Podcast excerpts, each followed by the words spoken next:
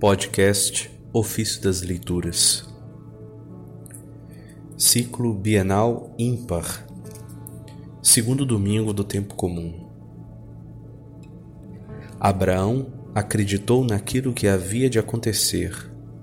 Nós acreditamos naquilo que já aconteceu. Do comentário sobre a carta aos Romanos de Orígenes, presbítero. Abraão creu em Deus, e isto lhe foi levado em conta de justiça. Romanos 4:3.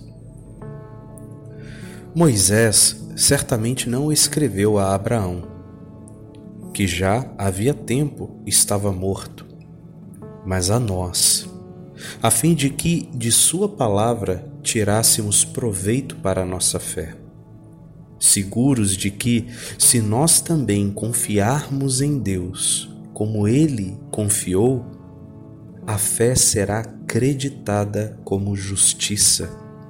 A nós que cremos naquele que ressuscitou dos mortos, Jesus, nosso Senhor. Romanos 4, 24.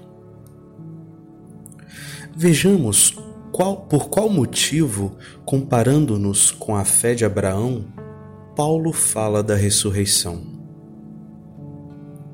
Porventura, Abraão acreditou naquele que ressuscitou Jesus dos mortos quando Jesus ainda não havia ressuscitado?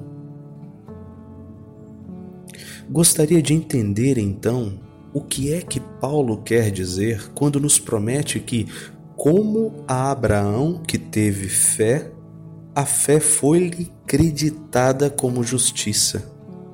Assim também será creditada a nós que acreditamos naquele que ressuscitou dos mortos, Jesus Cristo nosso Senhor.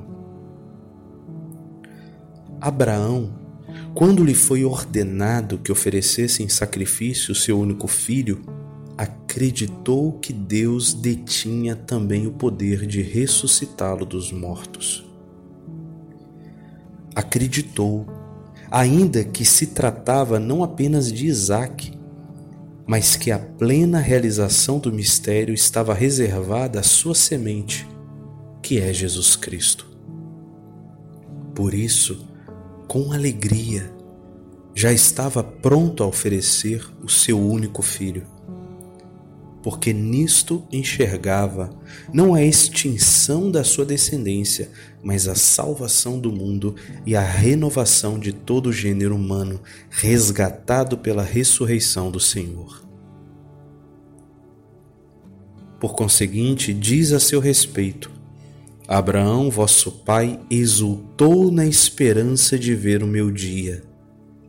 Ele o viu e encheu-se de alegria disse Jesus em João capítulo 8, versículo 56.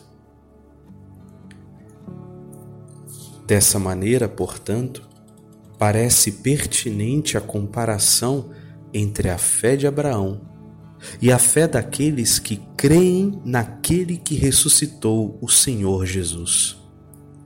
Porque Abraão acreditou naquilo que havia de acontecer.